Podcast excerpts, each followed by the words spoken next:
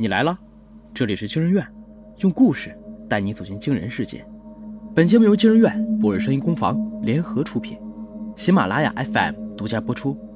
我是惊人院研究员哈皮，我是惊人院研究员乔毅。今天要讲的故事是第三次约会时，我重新爱上了前女友。上，作者苏晨。我叫方毅，二十七岁。基层民警。自那件事发生后，我一直怕病，就是那种超市生鲜区或者是海鲜市场里的病。它们被铲成碎屑，像雪一样白，均匀地覆盖在某些躯体上。当你靠近，首先会感受到丝缕的凉气渗透毛孔，然后你会嗅到隐藏在碎冰之下死物的腥臭和血气。这些冰冷的、与血有关的气味，会让我的胃缩成一团，干呕、逃离，并引起大脑长久的空白。三年了，我再也没有买过生鲜。那年，我刚参加工作。如果可以选，我宁愿没有接那次报案，换成我之外的任何一个人去处理，那些事情都不会串联在一起。他将只会是一起普通的盗窃案，而不是像现在这样拼凑出巨大而恐怖的真相。叔叔，打电话来的是个小男孩，听声音不过十岁左右，磕磕绊绊的报出家庭住址。你别急，告诉叔叔出了什么事儿。我我我的变形金刚丢了，嗯。对方声音怯懦，似乎生怕受到训斥。哦，你的变形金刚丢了，什么时候？就在今天下午。孩子听到我态度温和，说话顺畅了许多。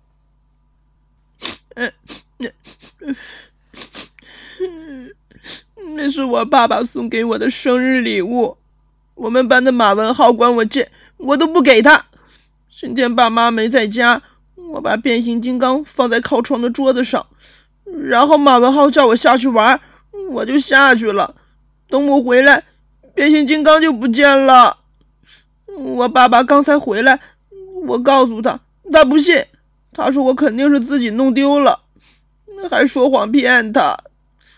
他他就让我站在楼道里罚站，不许进门。可是。可是我真的没有说谎啊，警察叔叔！你先别哭，你说你家庭住址是？我把他报的地点重复了一遍，那边抽抽噎噎的，终于给出肯定答复。自己儿子丢个变形金刚怎么了？人与人之间的信任去哪儿了？那次出警名为盗窃案，我却实则揣着一颗制止家暴的心。他家小区很高档，是我们市里数一数二的学区房。我按地址上到了三楼，楼梯口正坐着那个小孩，他一身运动装，胖乎乎的，正拿袖子抹鼻涕，手里攥着只学生手机。黄大宝。我叫出他电话里留的名字，那孩子一激灵跳起来，两眼放光。警察叔叔，你来帮我找回变形金刚了。我点了点头。比了个手势。你要先带叔叔看一下案发现场，就是你最后见到他的地方。叔叔要侦查。黄大宝看了眼紧闭的家门，尽量把胖胖的身子缩到我身后。我摁了下门铃，屋里的人打开了门。你找谁啊？啊，我是方毅，这片的民警。刚才接到一起报警，说您家有物品被盗窃了。请您配合调查。黄大宝的父亲打开了门。黄大宝缩着脖子，胖胖的身子，以一种难以想象的速度，从门缝里钻了进去，一溜烟的跑进了卧室。父亲在身后狠狠的瞪了他一眼，转向我的时候，目光又恢复了温和。啊，小事情，小事情，怎么好麻烦您呢？丢了东西就要报警，这孩子做的没错。我向阳台看了一眼，但并不确定是哪个窗口。大宝，案发现场在哪儿啊？就在这儿，叔叔。黄大宝指着他卧室的窗口。我走过去，在阳台看见了一张名片。它斜插进花盆下面，暗红的底色，印刷的信息极为简洁。吴娟娟，阳光路八号。这是什么？你的东西？不是啊。黄大宝挠了挠头，露出疑惑的神情。啊，我明白了，线索，这就是线索。动画片里都这么演。你是说，这不是你家的东西，是小偷留下的？黄大宝连连点头。我转头去问黄大宝的父亲，他表示没见过这东西，也不认识叫吴娟娟的。这就奇怪了。我向窗外望去，这栋楼在小区边缘，正对着是一个一人多高的围墙，下面是草坪绿化带，一眼望去毫无遮拦。我曾怀疑变形金刚是不是被风吹下了楼，但楼下并没有可疑的痕迹，而且这楼后面是监控死角。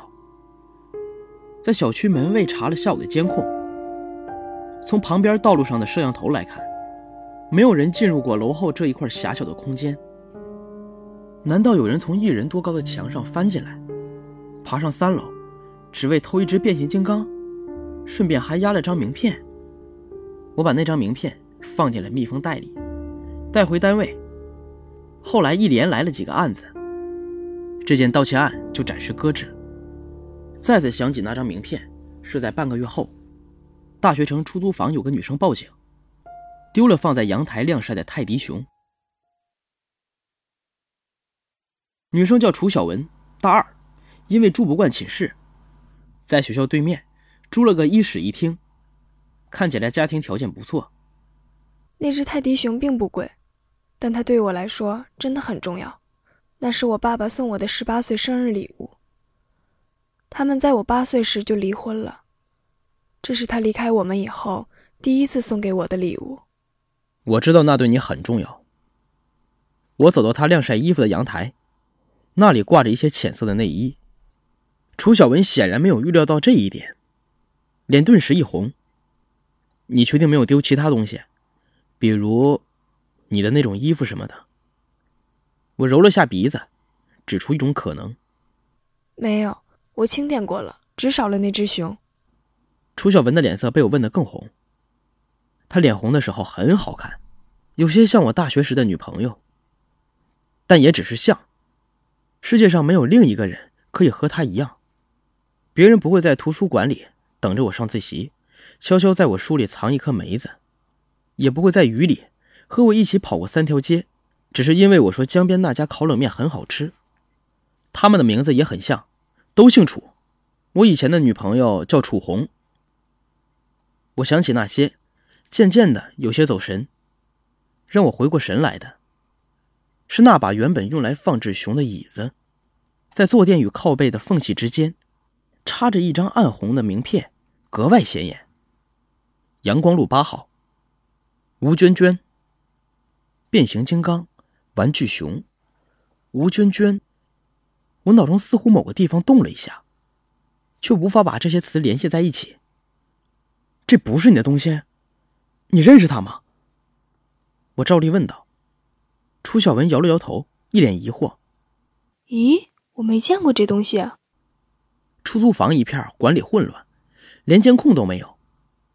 我拿了名片回去，和之前那张放在一起，确认一模一样，连折痕都相似，都是在中间的位置折了一下，又没有摁死，只留一道痕迹。吴娟娟是谁？为什么名片只印地址，连单位头衔都没有？拿来做什么的呢？我拨了名片上的手机号，是空号。本市地图上也根本找不到这个地址，向阳路、光明路都有，但就没有阳光路。这张名片涉及的不是大案，因此我并没有很多资源可以用，只能尽自己所能，所以当楚小文给我打来电话提供线索的时候，我其实有些受宠若惊。我可以叫你名字吗？当然可以。发现那只泰迪熊的线索了。阳光路八号，我昨天和同学出去玩，发现那个地方了。怎么会？地图上搜不到啊。是老城区，现在已经废弃了，所以地图上没有显示。老城区，我们市发展快，近几年飞速扩张，新区都在外缘。市中心有一块地方，全是废弃的楼房，平时很少有人去。一般都把那里视为鬼城，也是犯罪率高发区。你为什么会去那里？一个人去的吗？女孩子注意安全。不是一个人，和我们班同学。楚小文语气变得神秘。最近传说老城区闹鬼，我们想去弄一个灵异直播，这个不犯法吧？你几岁了，还信世上有鬼？不是啊，就是探险。就是那条阳光路，据说半夜里有间房子会亮灯，里面有人影飘来飘去。还有人说有个出租车司机拉了个女孩子到那里，结果女孩子下车就不见了，给司机的钱也变成了白纸。是不是还有人半夜路过，听见废墟里有女人唱歌？你怎么知道？楚小文显然吓了一跳。这都多少年前的套路了。闹鬼能不能有点新鲜的闹法呀？你说这编谣言的人也不肯多动脑子。楚小文被我笑得有些悻悻，语气迟疑。那你来勘察现场吗？嗯，不算公务勘察。你什么时候有空带我去看？我有心逗他，当然，这种事儿也只能当做私人行为。楚小文空闲多，我却只有周日放假。所以我见他的时候是在周日下午。那是一栋红砖结构的五层居民楼，因为废弃已久，院子里的枇杷树直接长到了四楼的窗台，窗上的玻璃已经碎了。小院门上钉着只铁牌：“阳光路八号。”我们进去的时候，有几只猫跳进了枇杷树，从窗户钻进了楼房，弄出窸窸窣窣的声音。这应该断水断电了吧，而且没有监控。来这种地方啊，真的不安全，你们下不为例啊。楚小文乖巧的点头。哦，但是房间亮灯是真的哦，我上次亲眼见了的。怎么会？哪里？喏，就在上面。楚小文指了指二楼上的位置。我沿着他的手指看去，二楼的窗户与其余不同，虽然玻璃已经碎裂。但在里面钉着一层塑料布，虽然看起来灰蒙蒙的，但至少不会透风漏雨。也许是流浪汉暂时借住吧。但是这里不是我管辖的范围，最多如果遇到的话劝阻一下，见他去收容所吧。我穿过院子，走进单元门，楼道里的潮气有些重，白灰的墙皮剥落，印出一圈圈的水印，边缘泛黄。周围有黑色的霉点，像毛茸茸的小虫。楚小文跟在我背后，似乎有些害怕。怎么了？我回过头，看他提心吊胆的，有些好笑。你不是来过吗？一回生二回熟，怎么还怕呀？不是，这邪门的很。我们上次……话音未落，楼上忽然“哐”的一声，仿佛金属落地。楚小文叫了一声。我几步跑上楼梯，二楼的楼梯口上，不知从哪儿滚来了一只破旧的洗脸盆。那只脸盆在地上滚了一阵，旋转，然后停止。谁？有人吗？脸盆滚落的地方，正是用塑料布封住窗口的那户门口。他家的防盗门虽然破旧，但是看起来功能完好。与之相反，对门那家的门已经被拆走。只留下破败的门框，里面的居室一览无余。对比强烈，紧锁的门并没有动静。我转过身，沿着那空荡荡的门框看进去，那应该是脸盆滚过来的方向。客厅里传来了一声猫叫。我走过去，那是一只老式的皮沙发，褐色的皮子已经层层脱落，露出里面脏兮兮的衬套。一只黑猫站在沙发的靠背上，爪子深入海绵，对着我弓起了身子。它看着我，忽然又喵了一声。宋神跳到旁边的置物架上，那架子是钉在墙上的长条木板，几年前流行的样式，上面并没有很多灰。想来，这高度正适合野猫攀爬，所以被猫的皮毛腐蚀干净。那只猫踮着脚尖走了几步，精确地碰掉了架上的一个东西，那东西类似一只名片盒，在落下的同时散了架，里面的名片纷纷扬扬地洒了一地，那熟悉的暗红色掉落进我眼底，就好像落了一地的鲜血。楚小文，你过来看。楚小文战战兢兢的跑过来，叫了一声：“这不就是，就是阳光路八号，吴娟娟。”我从地上捡起一张，它和之前的两张一模一样，只是中间没有那道细微的折痕。